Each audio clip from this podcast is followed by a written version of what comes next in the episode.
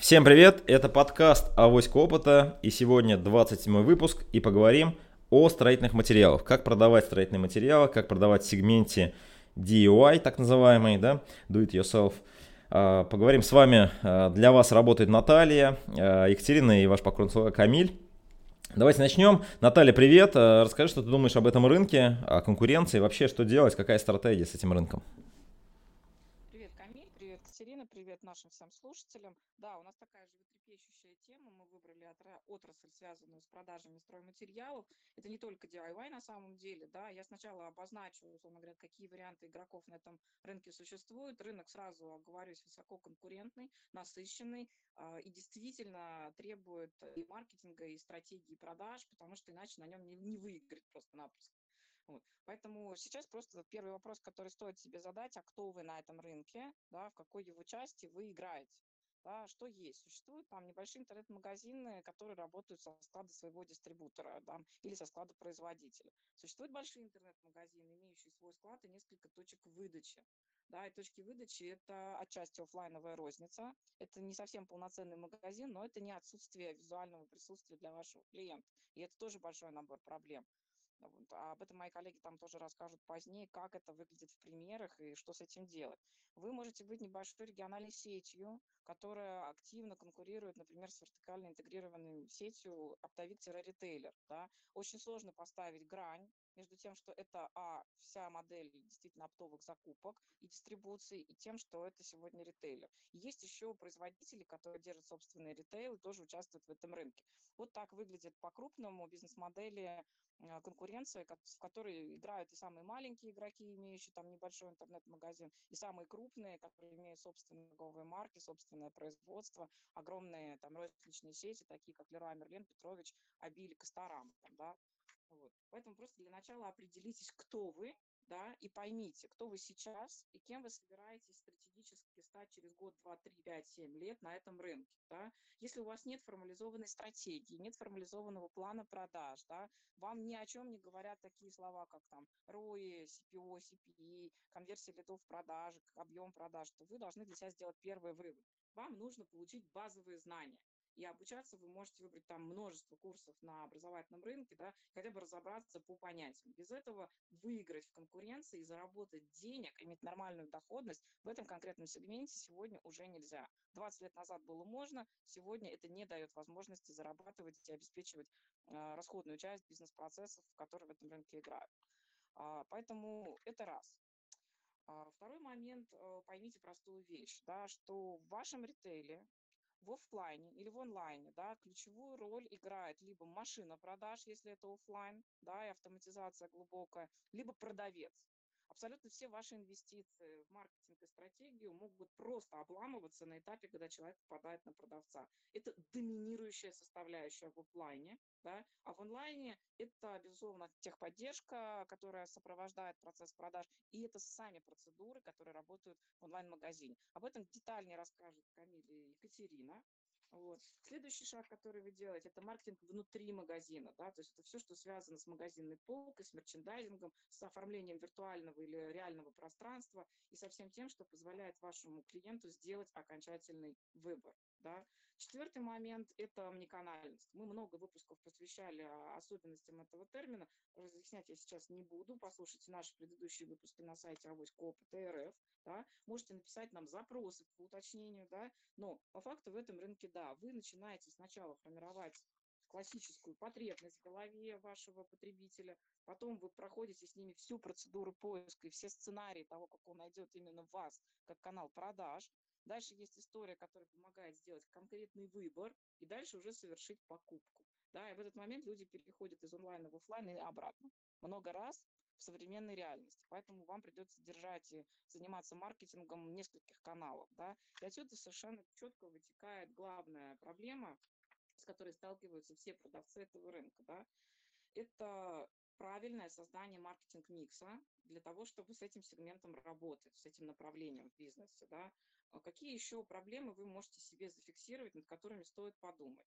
Номер один. Отсутствие формализованных целей, стратегий, KPI, маркетинг-микса для каждой целевой аудитории. Да? Соответствии с тем, с кем вы работаете. Вашими целевыми аудиториями могут быть конечные потребители, которые ремонтируют собственную квартиру. Это могут быть небольшие строительные бригады, это могут быть дизайнерские бюро и архитекторы, это могут быть э, действительно небольшие дилеры, которые содержат э, хозяйственные магазинчики формата у дома, да, которые тоже продают стройматериалы и так далее.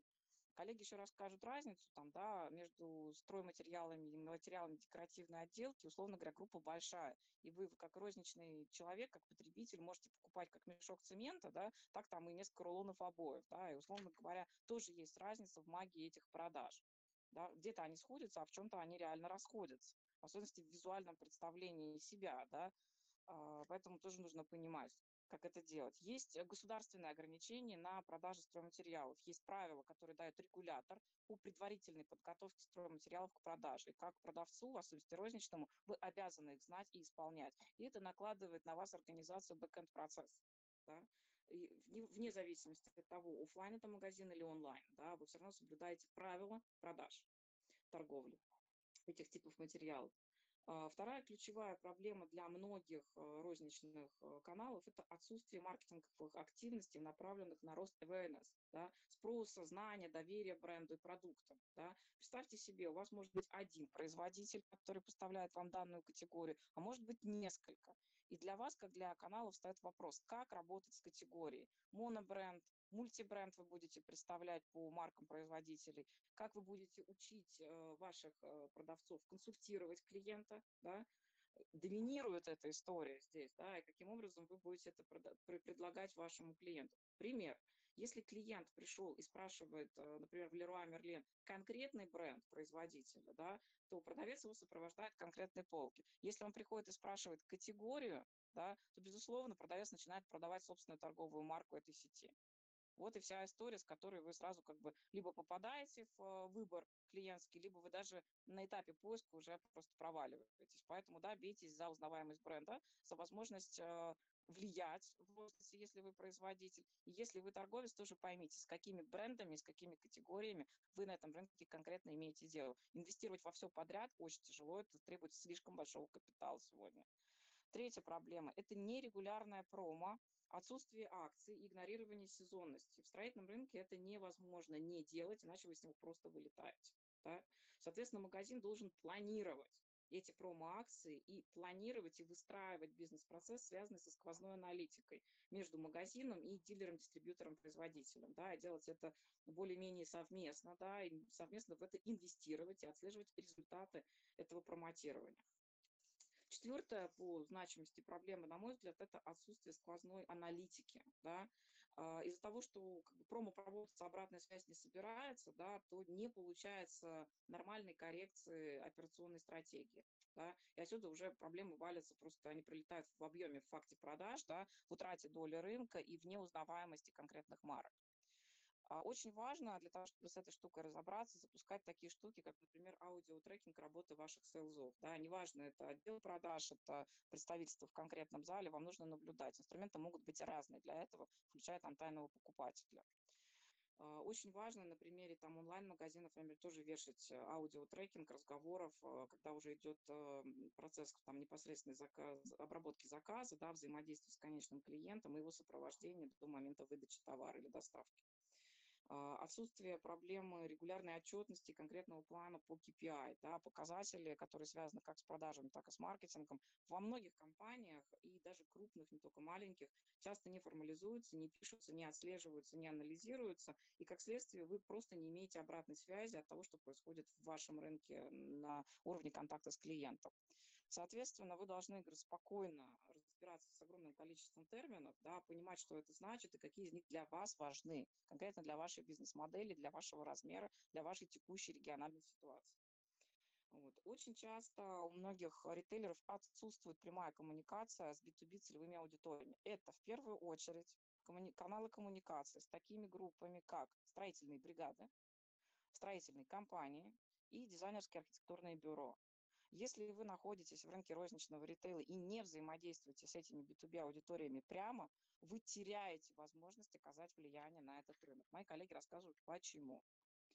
Поэтому, как вывод, своего сегодняшнего спича я скажу такую штуку. Прямо записывайте себе строчку. Создание потребности, следующий шаг поиск, следующий шаг выбор, следующий шаг покупка. И напишите конкретику, что вы конкретно каждый божий день делаете на каждом из этих этапов. Да? Только тогда вы сможете себе формализованно составить, что вы конкретно собираетесь делать в 2021 году, для того, чтобы, а, совершить такой-то факт объема продаж, б, создать такую-то доходность в вашем сегменте, с, занять такую-то долю влияния на вашем конкретном рынке, федеральном, региональном, местечковом, конкретном, локальном, маленьком, там, да, и после этого вы сможете понять, что вы будете делать в каждом из этих этапов.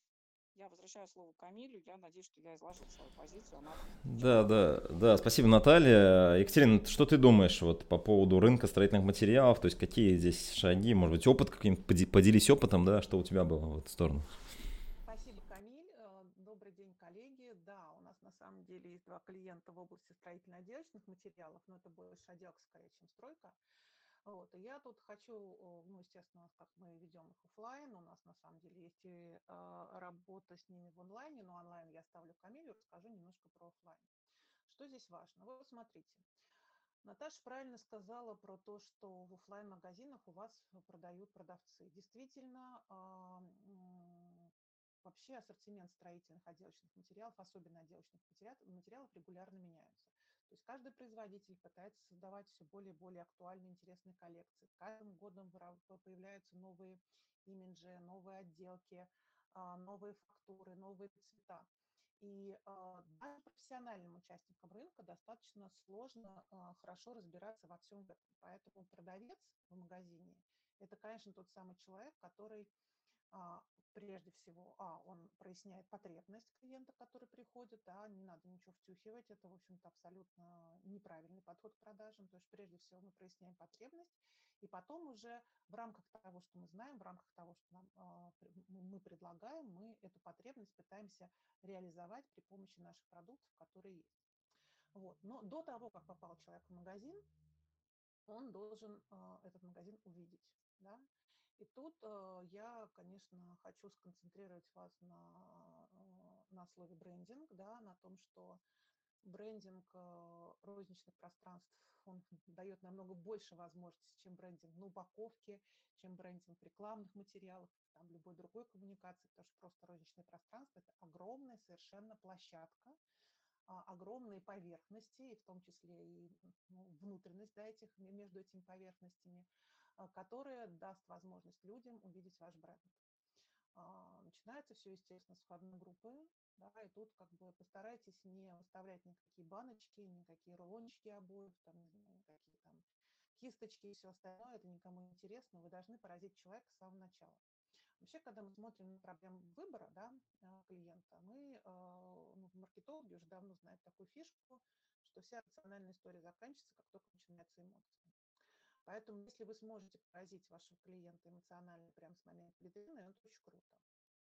Ну, например, мы а, для одного из наших э, клиентов э, с строительным отделочным материалом сделали для витрин такую штуку, которую мы называем для себя дополненная реальность. А, у нас внутри магазин отделан материалами клиента, и на витрине мы пишем большими буквами, да, что в этом, в со стрелочками, что на, обои, на потолок, на пол, на стены, там какие-то другие элементы интерьера мы пишем. В этом интерьере использована такая-то краска, описываем конкретно эту краску, даем какие-то определенные технические характеристики, стрелочку указываем, где она находится. То есть это то же самое, что фактически дополненная реальность, да, когда вы берете телефон, наводите какой-то объект, и вам по поводу этого объекта выдается определенная информация. То есть, с одной стороны, это нестандартная история, да, это не банки белого цвета, выставленные горкой в витрине, а, которые, в общем-то, ни о чем не говорят. Но эта история, во-первых, ну, дает понять, что это нестандартно. Во-вторых, конечно, эта история помогает э, определить конкретно, что да, ваш магазин работает, занимается вот этим вот, но при этом занимается нестандартным чем-то, а чем-то очень интересным. А, ну и второй момент, конечно, когда вы, уже когда мы говорим про внутреннее пространство магазина, Тут очень важно понять, что вы должны показать людям, опять же, не материалы, которые вы продаете, а то, что из этого может, может получиться. Я вот хочу привести аналогию там, с рынком высокой моды. когда мы приходим на показ, от кутюр, от кутюр это самые дорогие коллекции, которые стоят безумных денег, которые шьются исключительно вручную, но они обычно продаются только очень богатым людям, либо каким-то актрисам, ну, в общем, тем, кто, кому нужно блистать, кому нужно очень сильно выделяться, у кого есть большое количество денег. И обычно, конечно же, люди приходят на показ э, от кутюр, то есть высокой моды, а покупают коллекции претапорте. То есть изначально уже как бы сшитые, они не подогнанные, они выглядят, конечно же, немножко по-другому, потому что то, что может позволить себе ручная, ручное производство одежды, не может позволить себе э, массовое производство одежды, да, и, в принципе, некоторые даже не только претапорте покупают, а уже э, покупают это претапорте по скидкам. Но вдохновение приходит на этапе показа от кутюр, на том, том моменте, когда показывается что-то новое, когда люди поражаются, да, когда люди удивляются, когда люди заинтересовываются. И на самом деле, конечно же, внутри магазина, да, вы должны вот создать это ощущение удивления, ощущение, конечно, создать атмосферу вашего конкретного бренда. То есть вы должны отразить его философию, должны показать что-то новое, интересное, модное, актуальное. Кстати, по опыту, опять же, люди, наши люди любят, например, интерьеры в большинстве случаев. Это а, бежево-коричневая гамма, да, а, такие спокойные, хорошие, а, надежные, не раздражающие. Люди боятся у нас почему-то в России цвета. Мне очень странно, потому что мы полгода живем в зиме, а, на улице серенькая, внутри серенькая, квартира бежево-коричневенькая. То есть, на мой взгляд, это очень грустно, у меня очень яркая квартира. Вот, но как бы люди все равно вдохновляются, вы поражаете их эмоционально, как я уже говорила, эмоциональная история перебивает рациональную, они хотят быть частью вас, они хотят быть вместе с вами, и, возможно, они вас купят и бежевый, и коричневый, как они привыкли, но купят у вас, потому что вы их поразили, остальные нет. Ну, конечно же, при, таком, при такой серьезной конкуренции на рынке, ну, возможность перетащить покупателя прям сразу со входа, да, там от витрины и сразу от входа в магазин, это очень важный момент, это повышает ваш, э, как, ну, приводит к вам больше покупателей, да, и, в общем-то, обеспечит вас, возможно, лояльным покупателем на всю жизнь. Собственно говоря, это все, что я хотела сказать с точки зрения брендинга розничных пространств в области именно одежных материалов. Да, я передаю а,